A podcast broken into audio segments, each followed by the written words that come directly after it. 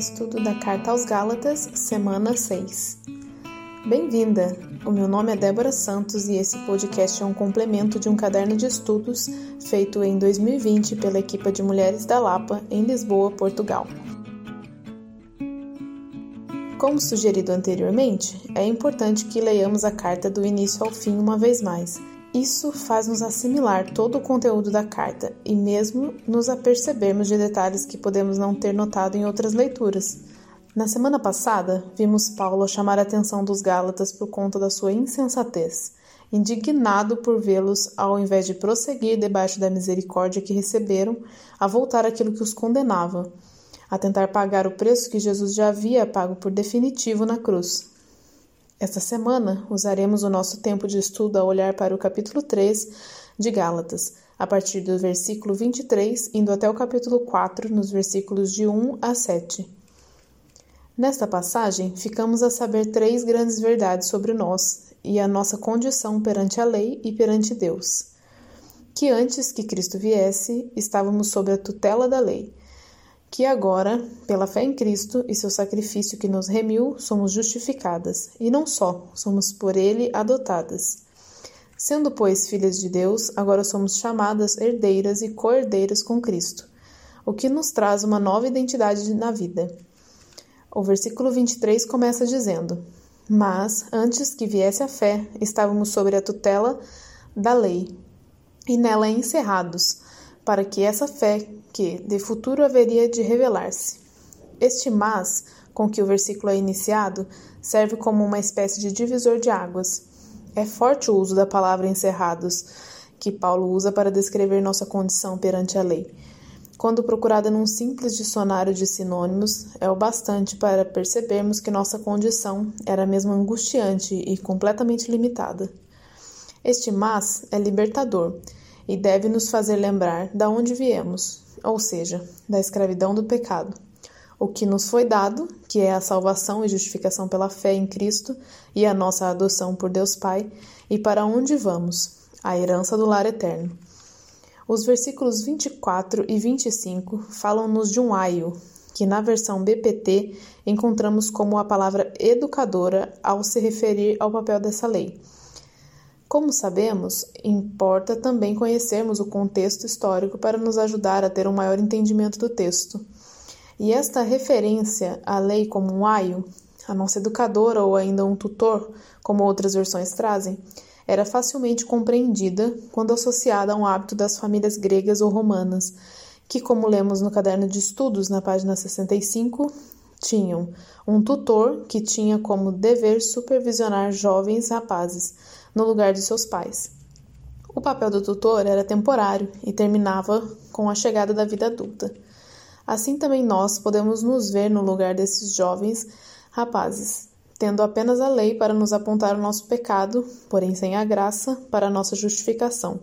O que Cristo, na plenitude dos tempos, como nos diz Gálatas 4, versículo 4, veio transformar sendo Ele mesmo agora quem nos justifica através do seu sacrifício perfeito e suficiente. Mas e agora a lei? Não teria mais nenhum valor para nós depois que entendemos que não somos aprovados pelo seu cumprimento, mas sim pela graça de Deus por meio de Jesus Cristo? Na página 67 em Medita, é nos perguntado: de que forma vês a lei? Como algo distante de ti no tempo, ou como algo ainda verdadeiro hoje? O que achas que permanece e o que vês que mudou? O próprio Jesus diz em Mateus 5, 17 e 18 que não veio para revogar a lei, mas sim para cumpri-la. Então, sim, a lei ainda deve ter o seu valor para nós. Quando cumprimos a lei, fazemos aquilo que agrada e glorifica a Deus, e somos guiados pelo caminho que ele separou para nós. Mas agora sabemos que o cumprimento dessa lei não é o que nos salva e justifica. O cumprimento da lei, em amor e obediência a Deus, torna-se um testemunho a respeito da nossa fé. Martinho Lutero diz: Deus não precisa das suas boas obras, mas seus vizinhos sim. Fiquei pensando nisso com relação às leis de Deus e o exemplo de Paulo. Ele nos diz como devemos usar nosso testemunho para apontar não para nós, mas para Cristo, para que ele seja conhecido. Tão simples quanto: em nosso prédio passamos por uma roda de conversa perversa e nos abstemos de participar. Ao agir desta forma, estamos comunicando algo aos nossos vizinhos. Alguém rege nossas vidas e nos molda à sua forma. Mesmo nós, os filhos mais rebeldes, podemos ser mudados quando Cristo vive em nós. Só nos Dez Mandamentos temos dez chances de mostrar ao nosso vizinho quem Deus é. Portanto, continuemos a ser bons cumpridores da lei de Cristo, sondando sempre o nosso coração enganoso para ter somente a Ele como a nossa única motivação para cumpri-la, e não qualquer legalismo ou sentimento de superioridade. Paulo segue esclarecendo nos versículos 26 a 29 do capítulo 3 que somos filhos de Deus pela fé em Cristo e herdeiros de Sua promessa. O que é diferente de sermos apenas Suas criaturas. Somos, sim, todos criados à sua imagem e semelhança. Mas não somos todos filhos de Deus. Tornarmos-nos filhos de Deus implica nos revestirmos de Cristo, e quando isso acontece, Deus olha para nós através do seu Filho unigênito. Isso nos faz sentir que somos amadas e protegidas por Ele. Agora, além de criaturas feitas à sua imagem e semelhança, Ele dá-nos uma identidade nova em Cristo. Temos um Pai e somos vistas por Ele e devemos também nos ver como ele nos vê, revestidas por Cristo. E é ele quem deve ser o meio pelo qual vemos todas as coisas. Isso deve tornar o nosso fardo leve, tornar os padrões do mundo aos quais possamos estar tentando nos encaixar banais e passageiros, e termos como nossa única fonte de comparação Cristo, a quem devemos imitar. Tudo isso deve nos guiar e mudar nossa perspectiva sobre quem nós somos e qual a nossa verdadeira identidade. Perceber que Paulo fala também sobre nós quando começa o capítulo 4 de Gálatas a descrever o que recebemos quando o Pai nos adotou, leva-nos a entender cada vez mais o grande amor de Deus por nós e o grande privilégio que é termos acesso a esse Pai, que não só nos acolhe como filhas, como também nos permite chegar até Ele, clamar a Ele. Imagine só que de escravos Deus nos fez filhos filhos que podem, através de seu espírito, clamar: Abba, Pai, e de filhos nos tornou herdeiros de seu reino eterno de amor.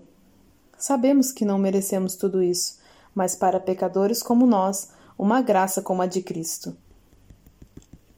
É interessante pararmos para relembrar os diversos exemplos de adoção na Bíblia. A filha de Faraó e Moisés, Noemi e Ruth, Mordecai e Esther, Eli e Samuel, Davi e Mefibosete. Quando foi que se tornou tão mais raro repetirmos esses exemplos? Eu sou grata a Deus por hoje ser cercada deles na minha igreja, mas sei que sou exceção.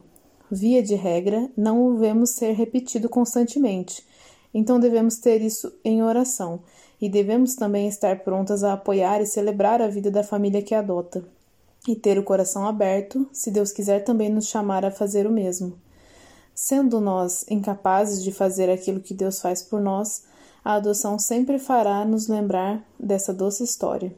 Somos família de Deus, somos convidadas a ter um relacionamento pessoal com o nosso Pai Celeste. Paulo diz que nós podemos e devemos clamar Abba Pai, assim como Jesus quando clamou ao Pai na cruz. Que grande privilégio! Ao final dessa semana, somos convidadas a orar clamando Abba Pai e ganhar consciência e usar os nossos direitos de filha, comprados por Jesus, para chegar até o Pai Celestial. Gratas por termos sido adotadas, por sermos parte da família de Deus e pela herança que tem reservada na eternidade, por ser livre e pela identidade que tem em Cristo. Que Deus Pai nos abençoe e nos ajude. Uma boa semana a todas e bons estudos!